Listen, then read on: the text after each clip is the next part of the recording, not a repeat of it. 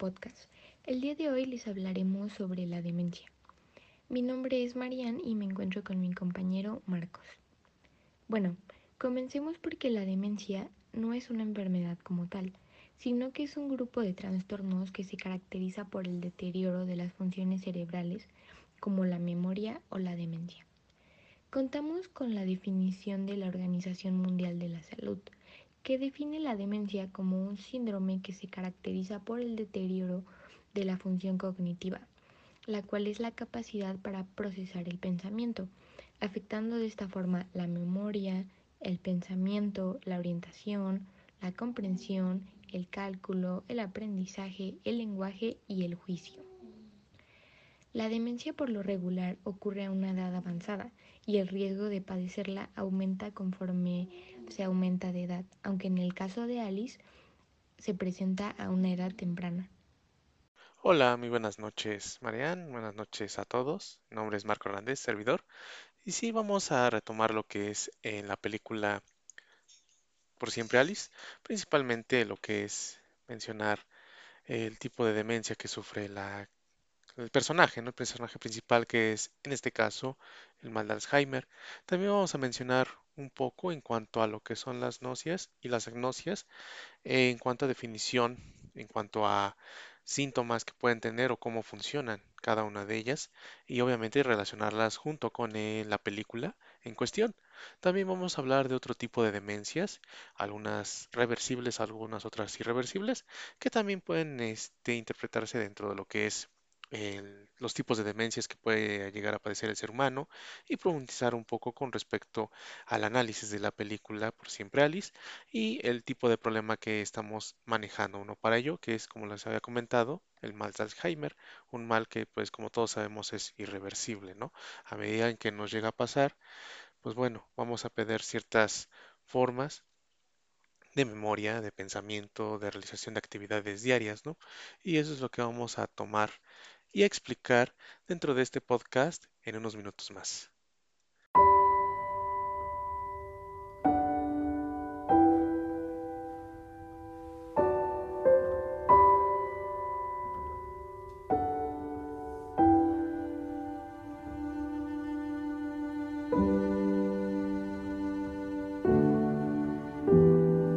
Buenas noches a todos en el podcast.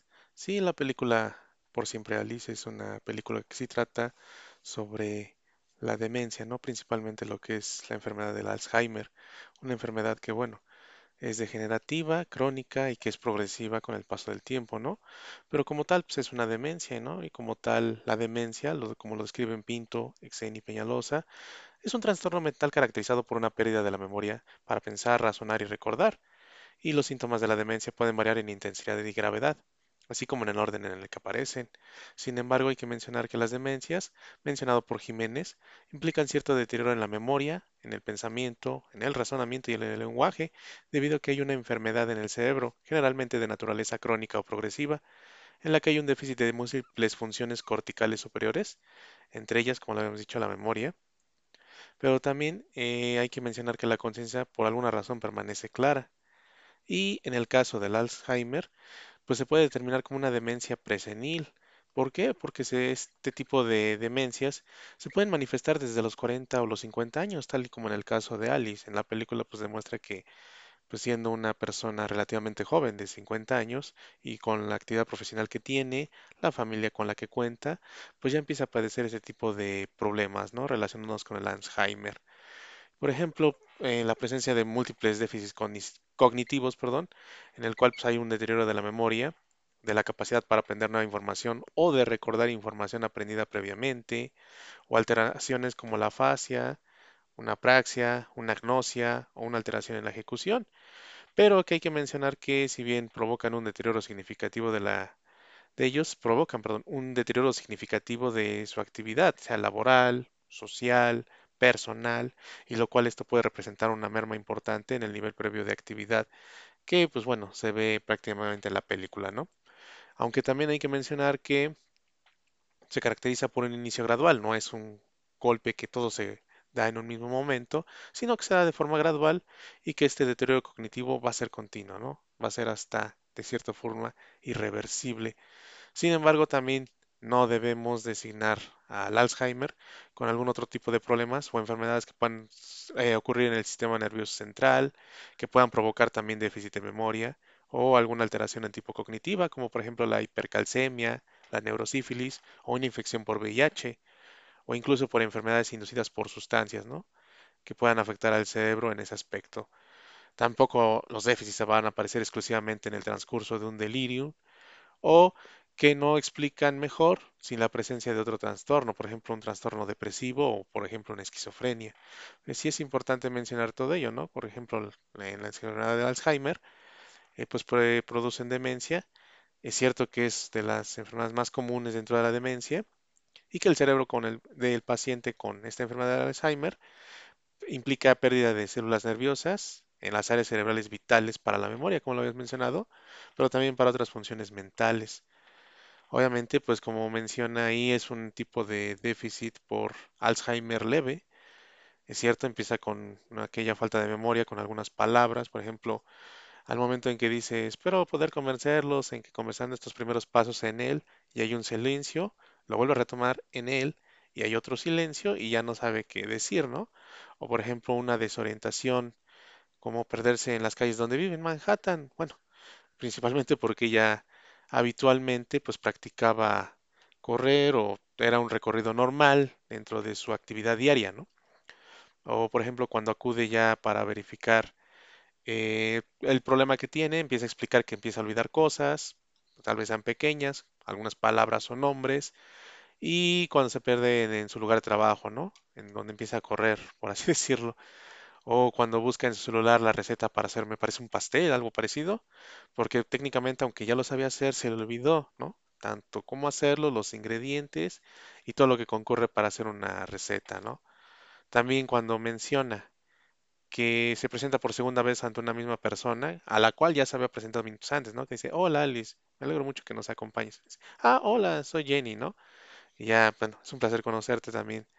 Y bueno, también ya vienes a mostrar el el personaje, ¿no? Que ese deterioro cognitivo, mental, que menciona, ¿no? Pues sabes, llega un momento en el que su esposo ya va a tener que ayudarla a vestirse, ¿no? Como se ve, o empieza ya no a reconocer a sus hijos como tal, ¿no? Sino tal vez más pequeños dentro del problema o la demencia que tiene. Y lo que me llama mucho la atención, por ejemplo, cuando le ponen o se coloca en el brazo izquierdo en su muñeca izquierda, perdón, una pulsera grabada con una frase que dice padece deterioro de memoria, pues eso es para alguien que la llegase a reconocer, ¿no? Bueno, no a reconocer más bien, que la llegase a encontrar en la calle y cuando ella no sepa cómo expresar o incluso decir, ¿sabes que soy tal persona? Pues bueno, está aquí, ¿no? Obviamente, pues el recibir ya un tratamiento farmacológico para que pueda, en este caso, paliar un poco el problema de la demencia que pues, de a poco se le empieza a, presentar a formar, ¿no? Y obviamente, pues lo que deja como mensaje, pues bueno, es que Alisa, a pesar de todo, pues lucha al día a día para poder ser ella misma, ¿no? Para poder tratar de realizar sus actividades en lo más pronto posible. Obviamente, pues ayudándose de notas, ¿no? Anotarse unas notas para acordarse de sus actividades.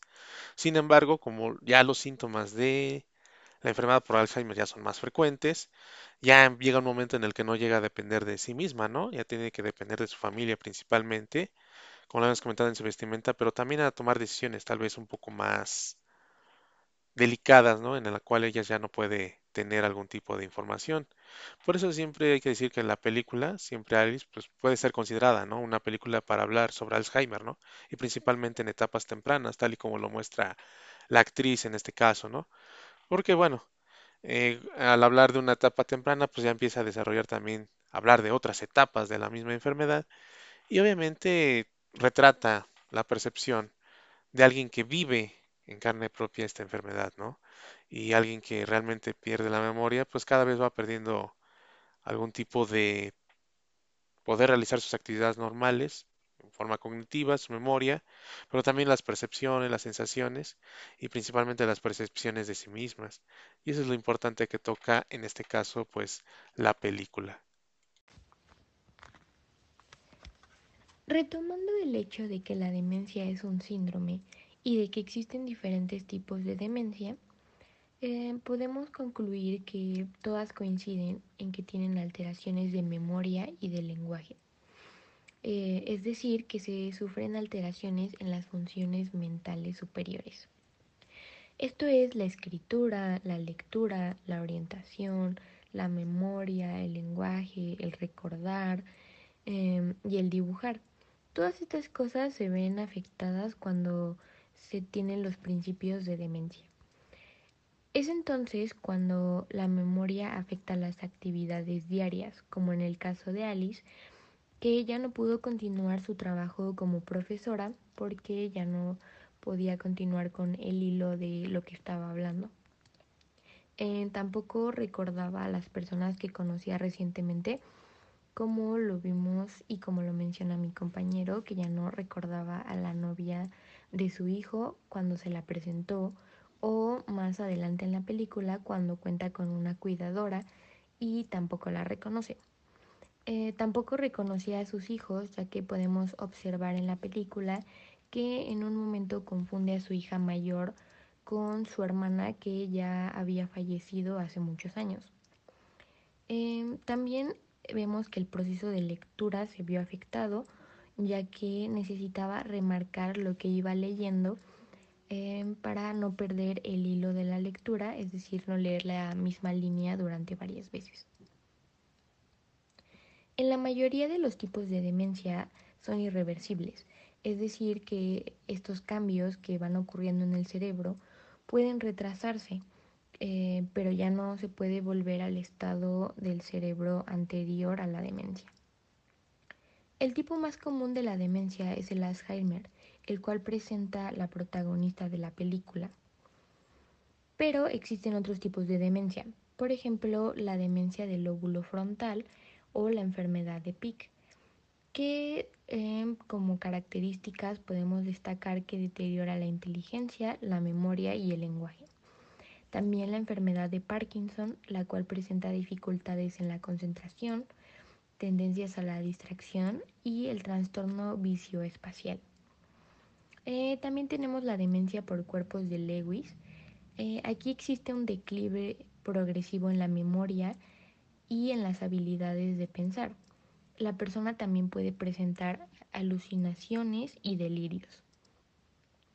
Existen otros tipos de demencia como la demencia vascular, la demencia o enfermedad de Huntington y la demencia por lesiones cerebrales traumáticas. La demencia aparece primero y generalmente como olvido, como se muestra en la película. Este es el deterioro cognitivo leve, que es la primera fase entre el olvido normal y la aparición de la demencia. Eh, esta primera aparición no afecta como tal la vida cotidiana de la persona, ya que a menudo no, la persona no recuerda el haber olvidado cosas. Los síntomas principales del deterioro cognitivo leve es la dificultad para realizar más de una tarea a la vez como lo vemos con Alice, que no es capaz de cocinar y conversar con sus hijos al mismo tiempo, eh, por lo cual les pide que se vayan para que ella pueda continuar haciendo la cena. También presenta dificultad para resolver problemas y tomar eh, decisiones. Olvidan los nombres de los familiares, eventos o conversaciones recientes, como ya lo mencionó mi compañero. A medida que la demencia aumenta, los síntomas también van aumentando, es decir, son más graves y más obvios. Por ejemplo, eh, los cambios en los patrones de sueño y el despertarse con frecuencia en la noche. Eh, como en el caso de Alice, que menciona que antes dormía siete horas diarias sin ningún problema y con el aumento de su demencia ya no puede dormir como antes, eh, podemos observar cómo se despierta a diferentes horas de la madrugada o no puede conciliar el sueño. Eh, se debe destacar la importancia de un diagnóstico preciso. Eh, esto por medio de pruebas de memoria, tomografía y resonancia. En esta parte me gustaría destacar que es más importante hacerse una resonancia, la cual está a nivel molecular, y con esta, como se presenta en la película se puede observar el, de el deterioro que existe en el cerebro, ya que con la tomografía no se pudo. También están las pruebas neuropsicológicas, como las pudimos ver en la película. Esto para destacar que los síntomas de la demencia sean, no sean por otra causa, como lo podría ser la tiroides, el déficit en el azúcar, o tal vez detectar si la persona tiene depresión, ansiedad o problemas de atención. Eh, también puede ser, por ejemplo, por la falta de interés en las actividades, ya que esto que se mencionó también puede afectar y repercutir en la memoria y en las funciones, pero no ser un tipo de demencia como tal.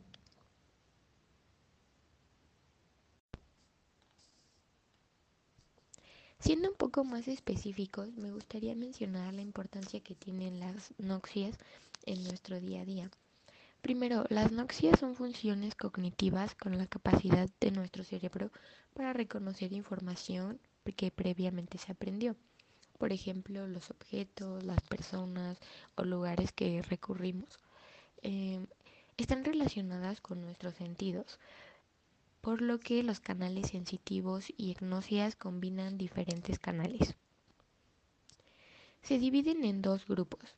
Eh, las noxias simples, que son aquellas donde interviene un canal sensitivo, están divididas en visuales, que esta es la capacidad de reconocer de manera visual diferentes estímulos y darles un significado, como lo puede ser la cara de una persona, el color o la forma de un objeto. Después están las noxias auditivas, la cual es la capacidad de reconocer de manera auditiva diversos estímulos, es decir, la música, cuando una persona te habla, eh, cuando escuchas un ruido como un claxon.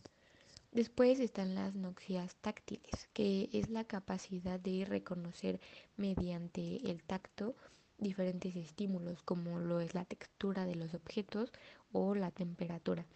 Por ejemplo, eh, distinguir entre una, una pared o distinguir entre la textura de un vidrio.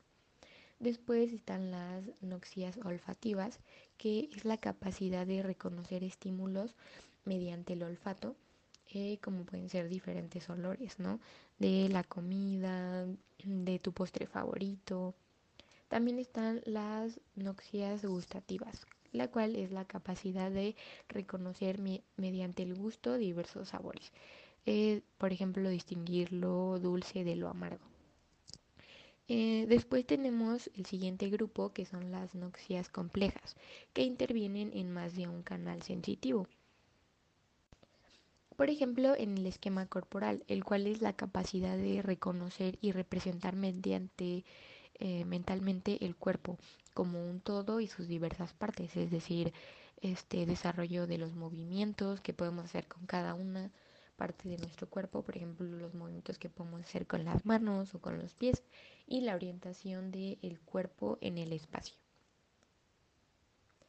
Gracias a ellas podemos reconocer a nuestros familiares em, y amigos y nos permite recordar cosas que nos gustan. Por ejemplo, nuestra comida favorita, eh, cuando las personas comienzan a, sufrir este tipo de alteraciones, pues se denominan agnosias. Eh, por ejemplo, en el caso de Alice, eh, que ya cuando su demencia estaba bastante avanzada, ya no recuerda cuál es el, el sabor de su helado favorito, el cual pedía de forma muy frecuente. Y también podemos observar cómo tampoco reconoce cómo están organizados los espacios ya que en una parte de la película nos enseña que no sabe exactamente en dónde está, pero hay días en los que sí. Por ejemplo, cuando no puede encontrar el baño dentro de su propia casa. Para concluir con el podcast, sí debemos tener importante lo siguiente. El proceso de envejecimiento en la población ya es un factor concreto en todo el mundo. A medida que el número de personas mayores ha aumentado significativamente, se hace importante el concientizar que no solamente los adultos mayores, sino también a los llamados adultos en plenitud física y mental, tal y como sucede en Alice en la película, llega a afectar cualquier tipo de demencia, sea el Alzheimer u otro padecimiento afín.